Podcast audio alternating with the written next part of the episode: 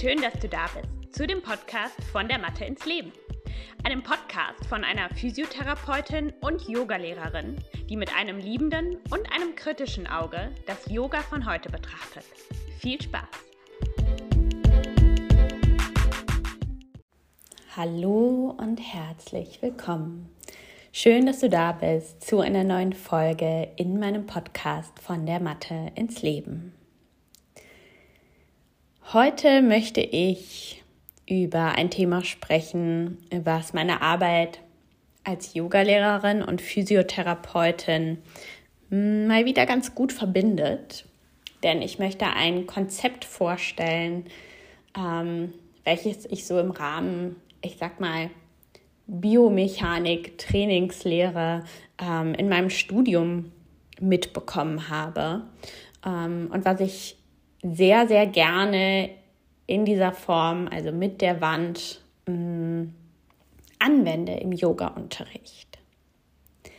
Bevor wir so richtig ins Thema einsteigen, ähm, möchte ich darauf hinweisen, dass das Thema Biomechanik, physikalische Gesetze, Trainingslehre, wie können wir in etwas besser werden im Sinne von, wie können wir die Koordination fördern, Kraft fördern, Beweglichkeit fördern, etc. Ähm, das ist in beiden meiner Ausbildungen bzw. Weiterbildungen vorhanden. Ich habe ja eine 100 Stunden Ausbildung Gesund Yoga üben. Da gibt es ein von sechs Modulen, das sich damit beschäftigt, also Trainingslehre und Bewegungslehre. Und auch in meiner großen 300 Stunden Yogatherapie-Ausbildung gibt es ein Modul, also ein kompletter Monat, der sich nur mit dem Thema Bewegungslehre und da ist dann auch Trainingslehre mit drin ähm, beschäftigt. Das heißt, wenn dich solche Themen interessieren und du Lust hast, da mh, mm, ja, einfach noch so ein bisschen mehr Wissen zu bekommen, dich weiterzubilden, dann schau unbedingt mal bei meinen Weiterbildungen beziehungsweise bei meiner Ausbildung vorbei. Mhm, da wird es nämlich auch bald Neuigkeiten geben, wann die nächste Runde startet. Okay, jetzt aber erstmal zum Thema Wand. Warum finde ich die Wand ein gutes ähm, Hilfsmittel, was wir mehr nutzen dürfen im Yoga? Erstmal das Offensichtlichste ist, glaube ich, dass es kostenlos ist. Wir haben alle eine Wand, es sei denn, wir unterrichten draußen. Auch dann kann man sowas irgendwie umsetzen. Es gibt ja auch Bäume und Mauern und so weiter. Aber wenn wir jetzt mal von dem, ich sag mal, Normalzustand eines Studios ausgehen, dann haben wir immer eine Wand parat. Das heißt, es ist kein Hilfsmittel, wo man jetzt nochmal extra investieren müsste, selbst in ähm, ich sag mal, Turnhallen oder wenn man bei der Volkshochschule ist, wo jetzt vielleicht nicht so eine super gute Ausstattung ist, in Fitnessstudios teilweise, ähm, können wir die Wand nutzen und die kann uns ganz, ganz viel mh, hm, hilfreichen Input geben, um unsere Asana-Praxis zu verbessern. Außerdem finde ich es mega gut, mal von unseren zwei Quadratmetern Yogamatte wegzukommen. Besonders wenn wir schon lange Yoga üben und vielleicht auch immer im gleichen Raum, im gleichen Setting, dann ist das natürlich so ein mh, mm, gelerntes Ding auch von unserem Nervensystem. Das heißt, wir kommen in den Raum, meistens liegen die Leute dann noch an der gleichen Stelle mit ihrer Matte im Raum. Wir befinden uns in so einem, ähm, an so einem sicheren Ort, den wir kennen, wo wir schon häufig waren und wir wissen so ein bisschen, was kommt. Das ist generell gut, das mag unser Nervensystem. Um was zu lernen und Neues zu lernen, ist es aber auch hilfreich, mal in einen neuen Kontext zu kommen und von diese, dieser Matte mal runterzulaufen und zur Wand zu kommen. Und einfach auch diesen Raum, den wir schon gut kennen, einfach nochmal anders zu nutzen. Das kann unser Nervensystem stimulieren auf eine Art und Weise, die dieser gewohnte Platz nicht hat. Es ist so ein bisschen dieses Konzept von ne, aus der Komfortzone treten, denn da gibt es auf einmal wieder neue Dinge zu lernen. Okay, warum macht es Sinn, die Wand zu nutzen? Ich möchte ein Konzept vorstellen, was für mich wirklich bahnbrechend war.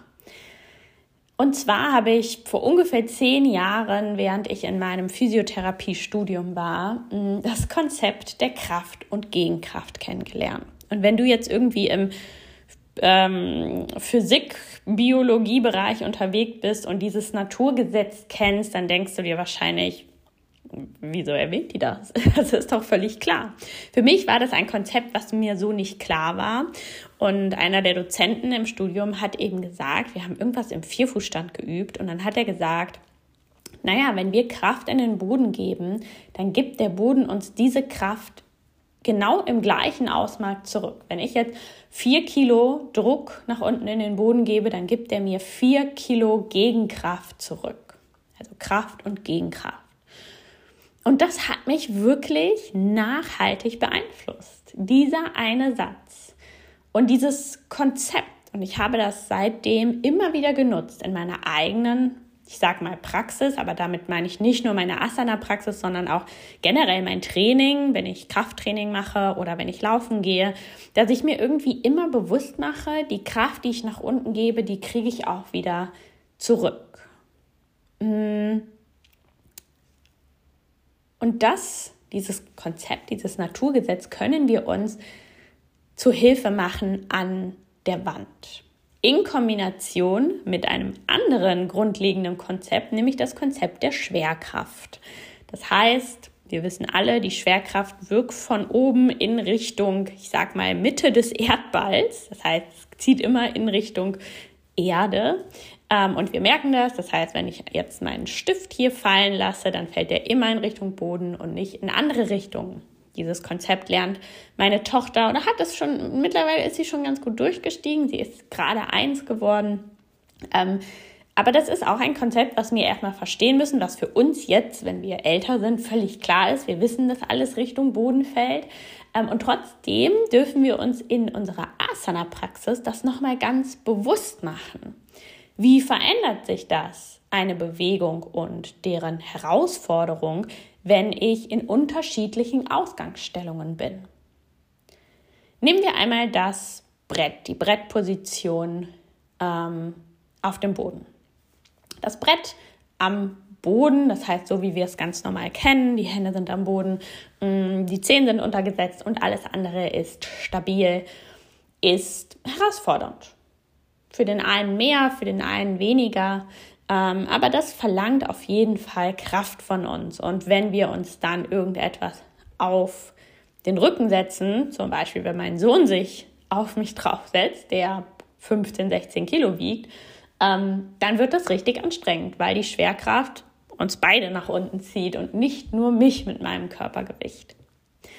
Wenn ich jetzt genau die gleiche Position an der Wand einnehme, das heißt, meine Hände sind an der Wand, meine Füße sind am Boden, ist diese Position sehr viel weniger anstrengend, einfach weil die Fläche, die von der Schwerkraft getroffen wird, sehr viel kleiner ist.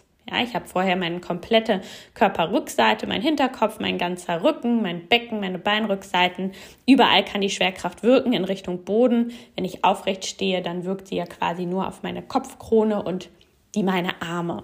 Das heißt, es ist sehr viel weniger Kraft, die dort nach unten zieht, sehr viel weniger Gewicht, das betroffen ist. Und dadurch verändert sich natürlich die eigentlich gleiche Position meines Körpers extrem in ihrer Herausforderung. Wenn wir jetzt an unsere Schülerinnen denken, die eventuell auch schon etwas älter sind, ähm, können wir uns vorstellen, dass diese eine Brettposition sehr viel zugänglicher ist, also die an der Wand, als die ähm, auf der Matte am Boden. Und gleichzeitig können wir diese Dinge aber auch wunderbar an der Wand reproduzieren und üben. Wenn wir jetzt an Training denken, machen wir das ja ganz, ganz häufig. Das heißt, wir üben Bewegungsabläufe, Bewegungspositionen, ähm, einfach auch koordinative Dinge üben wir in einem anderen Setting, als wir das dann in echt machen. Das erste Beispiel, was mir jetzt in den Kopf kommt, ist zum Beispiel so ein Schanzensprung, wenn die mit ihren Skiern da so eine Schanze runterfahren und dann diesen ewig, ewig langen Sprung durch die Luft machen und ähm, landen. Ich weiß gar nicht, vier Schanzentournee heißt das, glaube ich. Ich habe das letztens im Fernsehen gesehen. Das war für mich schon wieder so, wow, wie können Menschen sowas machen? Ich bin ein Schisser. Ich war zwar jetzt am Wochenende Skifahren, aber trotzdem ist, also das ist für mich schon beängstigend und herausfordernd, wenn ich da richtig schnell werde. Ähm, und so ein, so ein Sprung, das ist für mich unvorstellbar. Ähm, aber trotzdem finde ich das immer total gut zu sehen und mich dann auch zu fragen, wie üben die das denn? Weil niemand würde ja sich da das erste Mal hinstellen und sagen, Hup, ich, ich fahre hier runter und dann springe ich halt mal von, weiß ich nicht, wie viel Metern Höhe, ähm, freier Fall und lande dort, sondern die üben das natürlich ähm, am Boden oder in kleineren Abständen und die üben das Landen, die üben die Beinachse, die Körperstabilität. Wenn die im Flug sind, dann sind die in einer ziemlich krassen Brettposition. Das heißt, es werden die alles üben. Und genau so können wir das mit unserer Asana-Praxis machen, auch wenn wir jetzt nicht unbedingt einen Wettkampf damit gewinnen wollen. Aber trotzdem möchten wir ja sicher in den großen Asanas sein. Sicher und auch gesundheitsfördernd, ja, wenn ich zum Beispiel ein Chaturanga übe, obwohl ich überhaupt keine richtige Körperspannung halten kann, meine Schulterblätter gar nicht richtig anbinden kann, dann kann das eben über die Zeit zu Verletzungen und zu Problemen führen. Und genau so sehe ich das an der Wand. Das heißt, ich habe die Möglichkeit, ähm, dieses Gesetz von Kraft und Gegenkraft, was uns total hilft, was uns einen Input gibt, das, was wir am Boden ja haben, an der Wand zu reproduzieren. Es ist nämlich was ganz anderes, wenn ich mich einfach nur hinstelle, die Arme nach vorne nehme und quasi auch diese Brettposition in Anführungsstrichen einnehme, aber nicht diese Gegenkraft habe, denn das gibt uns ja etwas. Man könnte das zum Beispiel auch wunderbar mit einem Partner oder einer Partnerin üben. Da wird das nochmal deutlicher, was Kraft und Gegenkraft bedeutet. Das heißt, ich stelle mich mit jemandem gegenüber, die Hände treffen sich hier und man schiebt gleichermaßen in, nach vorne in die Hände rein. Ähm, auch das wäre eine tolle Übung. Also wenn man zum Beispiel als Thema einer Stunde mal die Brettposition haben möchte, gibt es so viele Möglichkeiten, das vorzubereiten, das zu erfahren, das zu üben und dann im Endeffekt zu integrieren und eine richtig schöne, saubere Brettposition zu halten. Okay, wie kann dieses Kraft- und Gegenkraftkonzept mir helfen. Wenn wir uns unser Nervensystem anschauen, ähm, dann haben wir immer einen Output und einen Input. Und unser Input, den wir über unsere Sinne quasi aufnehmen, der bestimmt auch ganz häufig unseren Output. Ja, was ich sehe, was ich höre, was ich fühle, darauf basiert im Endeffekt, was ich dann antworte. Ähm, das gibt ganz einfache Beispiele. Zum Beispiel, ich fasse auf eine heiße Herdplatte, dann ist meine Antwort, ich ziehe meine Hand weg, weil ich habe den Input bekommen, dass das zu heiß ist, dass das meine Haut und mein, mein Gewebe zerstört. Ähm, ich sehe einen Menschen, der mit einer Waffe auf mich zurennt. Ich laufe weg, ja. Also mit Gefahren kann man das immer sehr einfach darstellen, aber auch ich sehe, weiß ich nicht, meinen Ex-Freund auf der Straße und ich drehe mich um und gehe, ja, das was jetzt gar nicht so, also es ist auch sehr individuell, ne? nicht jede Person würde vor ihm wegrennen, ich schon. Das ist jetzt nur ein Beispiel, vielleicht würde ich auch nicht wegrennen, aber ihr wisst, glaube ich, was ich meine. Ähm, das ist sehr individuell, wie wir auf gewisse Dinge äh, reagieren, aber es ist immer so ein Input- und Output-System. Und wenn ich meine Hände jetzt einfach nach vorne strecke in den Raum, in die freie Luft, dann habe ich da keinen Input. Ich bekomme nichts zurück und dann kann mein System auch weniger, weniger gut einen Output geben, also eine Antwort darauf. Es ist immer ein großer Unterschied, ob ich mich in einer offenen Kette oder in einer geschlossenen Kette befinde. Das macht auch einen großen Unterschied, was unsere Arme und unsere Beine angeht, denn unsere Beine und Füße sind ganz häufig in einer geschlossenen Kette. Das heißt, ich habe Kontakt mit dem Boden, mit meinen Füßen und unsere Hände sind ganz häufig in so einer offenen Kette. Das heißt, ich habe keinen Kontakt zu irgendetwas. Wenn wir aber mal genauer hinschauen, dann suchen wir das. Ja, wenn ich jetzt zum Beispiel am Tisch sitze, dann lege ich meine Hände ab. Einfach weil das für mich in so einer geschlossenen Kette ähm, ich weniger Kraft aufwenden muss, beziehungsweise auch meine Muskulatur ähm, mich hier besser stabilisieren kann. Ähm, Kommen wir jetzt nochmal an die Wand. Ich habe meine Hände an der Wand und ich stehe da. dann kann ich damit spielen. Das heißt, ich kann in die Wand reinschieben. Das aktiviert meine Muskulatur auf eine andere Art und Weise, als wenn meine Hände frei im Raum sind. Und ich kann darüber eben ganz viel Stabilität aufbauen und ich kann auch die Koordination üben, auch wenn ich jetzt hier gar nicht viel Bewegung habe, aber die intermuskuläre ähm, Koordination, wie ich so ein Brett halte, das heißt, wie müssen meine Muskeln zusammenspielen, wenn ich mich stabilisieren möchte, wenn ich mit den Händen Druck in den Boden bzw. in die Wand gebe. Das heißt, das kann ich hier alles üben, trocken sozusagen, und dann das Gelernte mitnehmen und in die ganz normale Brettposition am Boden kommen und hier bestenfalls reproduzieren. Natürlich auf eine andere Art und Weise, denn die Schwerkraft wirkt anders, aber trotzdem kann ich dieses Gesetz der Kraft und Gegenkraft wunderbar nutzen. Genauso toll klappt zum Beispiel der herabschauende Hund an der Wand oder auch ein Seitstütz an der Wand, ein Chaturanga Up an der Wand. Ich liebe es, das an der Wand zu üben, all diese Asanas, denn ich kann mich noch mal viel mehr auf die Qualität der Asana konzentrieren, da ich nicht so viel Belastung habe. Auch der herabschauende Hund, der ja für viele von uns auch nicht so eine Riesenherausforderung ist, wenn wir den häufig praktizieren, ähm, ist es trotzdem nochmal ein ganz anderes Gefühl, das an der Wand zu machen, wo ich einfach wirklich die Möglichkeit habe, mich gut zu mh, mm, adjustieren, sage ich mal, mich anzupassen und wirklich reinzuspüren, wie fühlt sich das für meinen Körper an, auch wenn die Schwerkraft nochmal anders wirkt. Ich habe super wenig Belastung auf meinen Handgelenken. Ähm, ich kann mein Gewicht gut verteilen. Also es gibt einfach nochmal so eine andere Qualität für das Üben einer Asana, die sehr, sehr ähnlich aussieht und trotzdem komplett anders ist dann wieder. Man kann die Wand natürlich nicht nur im Stehen nutzen. Wir können die auf ganz viele unterschiedliche Art und Weise nutzen. Wir können es zum Beispiel auch als einen limitierenden Faktor nutzen. Zum Beispiel, wenn wir im Low Lunge beziehungsweise in einem kleinen Ausfallschritt, wo ein Knie aufgesetzt ist, auch im großen Ausfallschritt, ähm, neben der Wand stehen. Das heißt, wenn jetzt zum Beispiel mein linkes Bein vorne ist, mein rechtes Knie ist hinten abgestellt, dann kann ich hier mit dem linken Oberschenkel seitlich und mein linkes Becken, das könnte ich an der Wand positionieren, beziehungsweise einen Block zwischen die Wand und mein Bein legen, sodass ich hier wirklich üben kann, im Unterkörper stabil zu bleiben, während ich meinen Oberkörper bewege. Hier kann man zum Beispiel dann so eine Rotationsbewegung machen, sich zur Seite öffnen ähm, und man stellt aber sicher, dass man keine Ausweichbewegungen macht, weil man eben diesen limitierenden Faktor hat.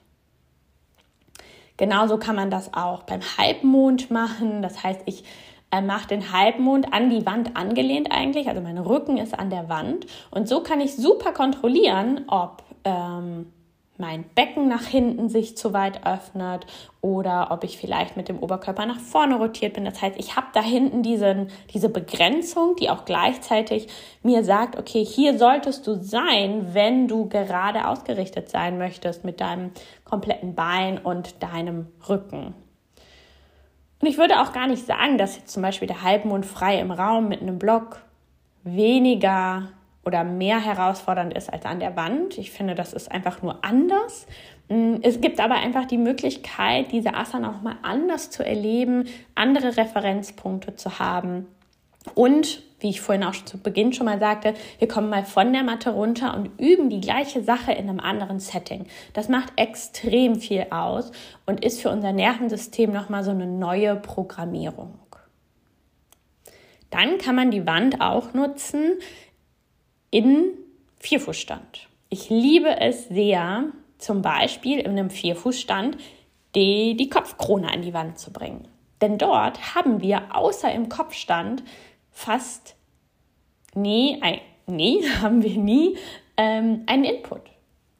Und wir haben ganz, ganz häufig, wenn wir uns jetzt unseren Rumpf anschauen, vom Becken bis zum Kopf, haben wir ganz häufig an unseren Sitzbeinhöckern einen Referenzpunkt, denn wir sitzen. Ja, wir sitzen da drauf, das heißt, dort haben wir Kraft und Gegenkraft, aber da oben an unserem Kopf haben wir das total selten. Und da ich keine Verfechterin von einem Kopfstand bin und in einer offenen Klasse keinen Kopfstand praktizieren würde, ich selber auch keinen Kopfstand praktiziere, ähm, habe ich quasi nie diesen Input. Wir können das aber simulieren an der Wand. Das heißt, ich komme in einen Vierfußstand und dann ähm, schiebe ich meine Kopfkrone in die Wand hinein.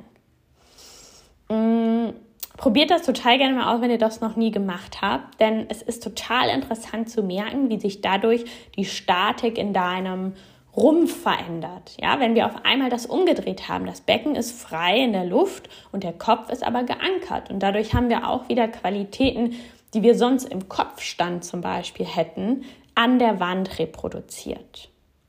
Außerdem kann man auch sehr schön ähm, einen, ich sag mal, so einen Vierfußstand ähm, zu einem herabschauenden Hund umbauen. Das heißt, ich bin auf meinen Knien und bringe dann aber meine Hände nach vorn und habe quasi so wie einen herabschauenden Hund an der Wand auf Knien. Auch das ist etwas, was schon relativ viel Kraft benötigt und uns vor allem dabei hilft, unseren Rumpf richtig zu stabilisieren im herabschauenden Hund. Denn da merken wir auf einmal, ah, ich brauche noch mal eine andere Art von ähm, Integration in meinem Rumpf und Integration in meinem Schulterbereich, ähm, als ich das im normalen herabschauenden Hund brauche. Eine weitere Art und Weise, wie ich total gerne die Wand als Hilfsmittel nutze, ist in Rückenlage mit den Füßen an der Wand. Ähm,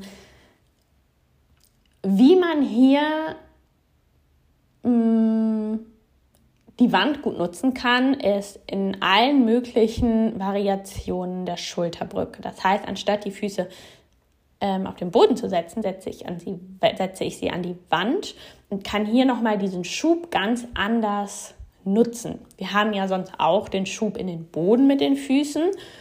Hier kann ich dann aber einfach nochmal in eine andere Richtung schieben und das macht ganz viel mit meiner Muskelaktivität. Ich war letztens noch in einer Klasse, wo wir das gemacht haben ähm, und haben dann quasi in die Wand geschoben und so nach unten ähm, energetisch geschoben mit den Füßen. Und ich hatte richtig Muskelkater in meiner Beinrückseite. Also das ist etwas, was ich auch total empfehlen kann, denn das sind auch Bereiche, die in der klassischen Yoga-Asana-Praxis so ein bisschen vernachlässigt werden. Man kann ja auch wunderbar noch einen Block zwischen die Beine geben. Ich finde, das fühlt sich so sehr kompakt an. Man hat noch mal einen neuen Impuls zu so ganz altbekannten Asanas. Man ist weg von der klassischen Matte an woanders im Raum. Also eine große, große Empfehlung, das hier zu üben.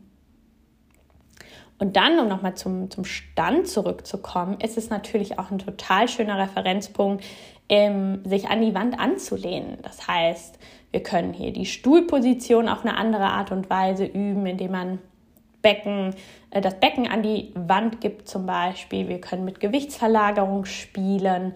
Ähm, ich kann üben, wirklich eine lange aufrechte Linie zu haben. Becken, Brustkorb, Schultergürtel, Kopf also ähm, der Hinterkopf an der Wand.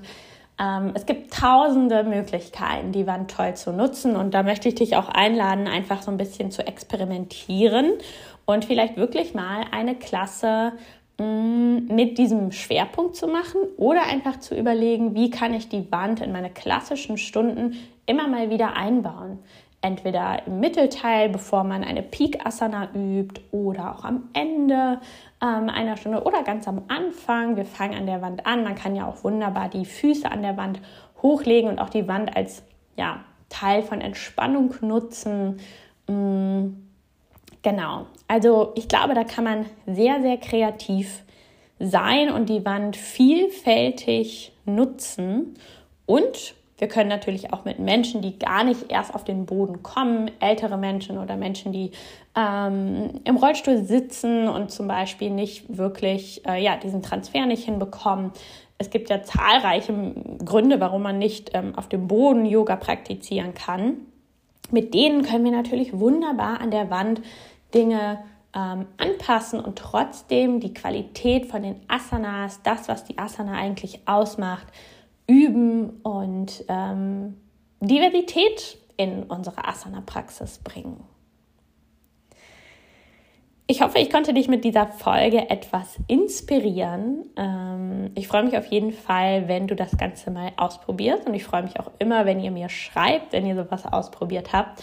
Ähm, dann merke ich, dass das, was ich hier erzähle, ankommt und dass ihr auch ähm, ja, Spaß und Freude daran habt, diese Dinge umzusetzen.